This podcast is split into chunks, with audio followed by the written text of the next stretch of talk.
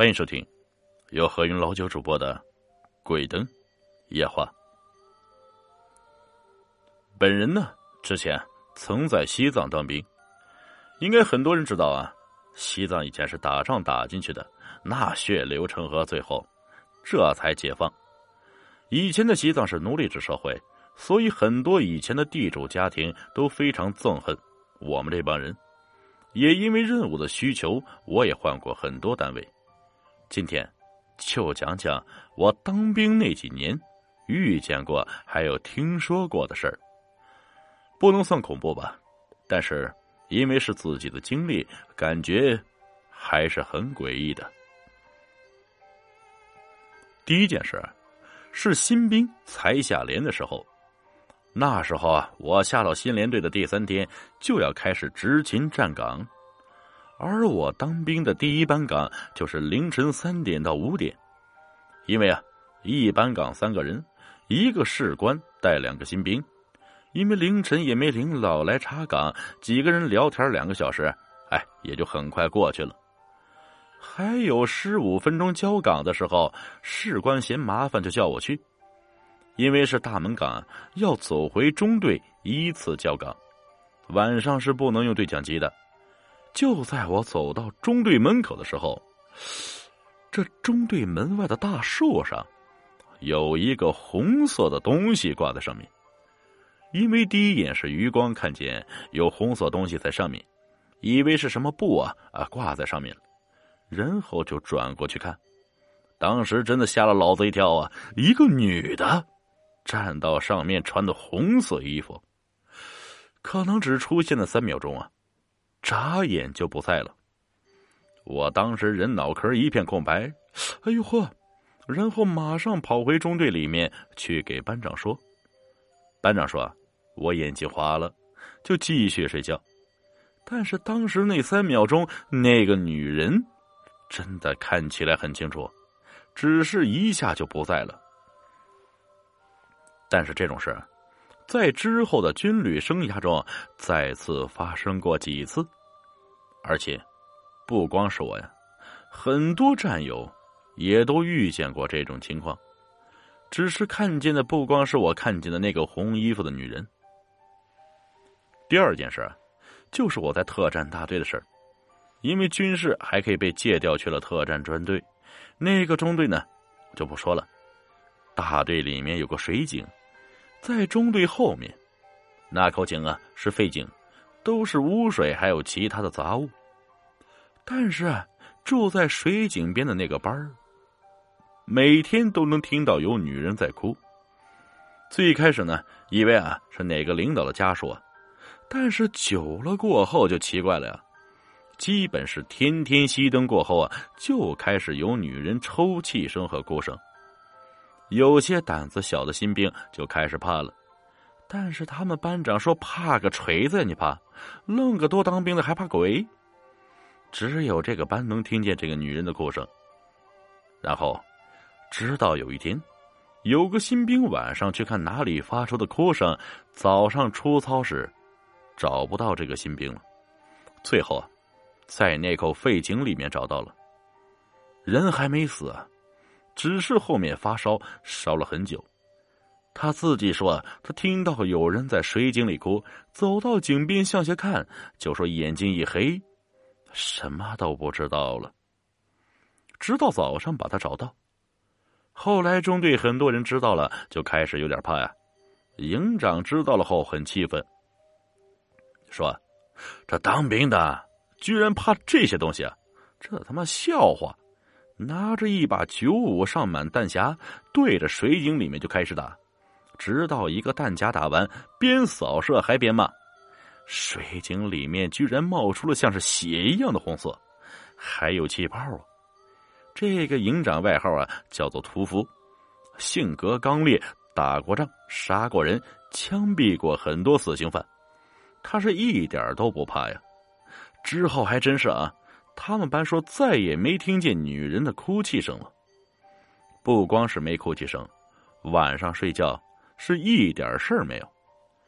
这件事之后啊，我是真佩服我营长啊，感觉这种人有可能真是鬼见了都怕呀。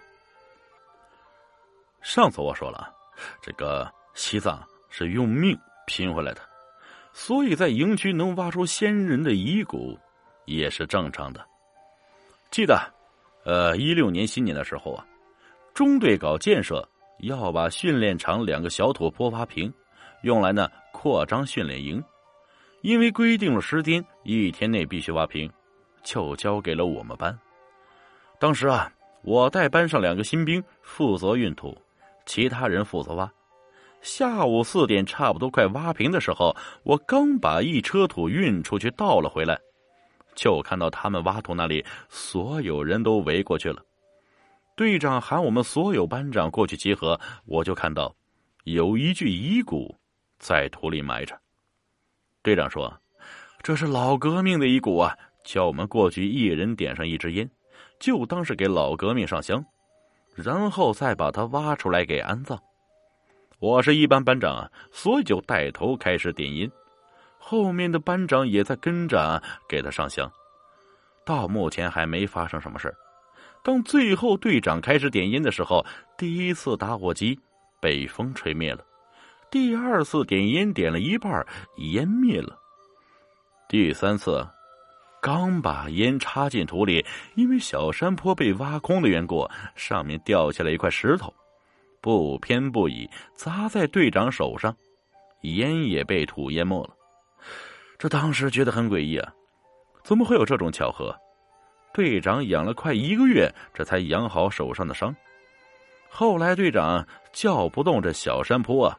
叫我们在这里修一个烈士墓，这遗骨啊也一直没有动弹。下面这个故事啊，是一个兵龄十六年的老兵告诉我的。当时啊，他才入伍，而且呢，西藏的营房条件不是很好，他们那时候更不用说了，而且环境艰苦，医疗也不先进。他当兵的第二年去乡下执勤，乡下呢。有很多野狗，他的一个童年兵去逗狗啊，结果被狗啊咬了一口在腿上。当时他们都太小了，根本没有什么马上去打什么狂犬疫苗这种意识。他的那个童年兵被咬了以后，也没有给其他人说，就给他说了。他们都当没回事，以为啊就是皮外伤，那几天就好。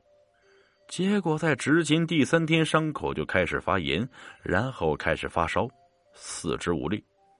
这个时候，他们才意识到事情的严重性啊！给上面打电话派车来接，在总队医院接受治疗过后有所好转，然后呢被转送到机关卫生队调养观察。当时我是老兵啊，我是陪护，一直陪着他，但是很不幸啊。在机关卫生队一个星期后，他童年兵不知道怎么回事还是去世了。最后医生说是突发性的什么东西导致他死亡。哎呀，那个老兵当时很伤心啊，他自己怪自己没有及早劝战友去治疗。之后诡异的事情就开始了。老兵说。当时他童年兵是在二楼去世的，二楼是杂物间和几个空房间。当时为了隔离病人，安排他战友在二楼，所以二楼一直没有人。直到他战友走了过后，也没人在二楼住。而且呢，二楼也打了封条。这但是每天晚上楼下卫生队的都能够听见上面有人在走动，还有关门的声音。二楼。可是什么活的东西都没有啊！有些胆子大的，听到声音过后上去看，所有房间都看了一遍，什么东西都没有。但是晚上还是会听见楼上有人在走动，来回走动的那种声音。老兵后来发烧去卫生队住院，晚上也听见过这种声音。当天晚上，他说他梦见去世的战友了。给他说他已经回家了，过得很好，还叫他在部队好好干。之后老兵出院了，没多久卫生队重建，老卫生队拆了，成了空地。老兵说，这是他第一次遇见这种事也是在部队的唯一一次。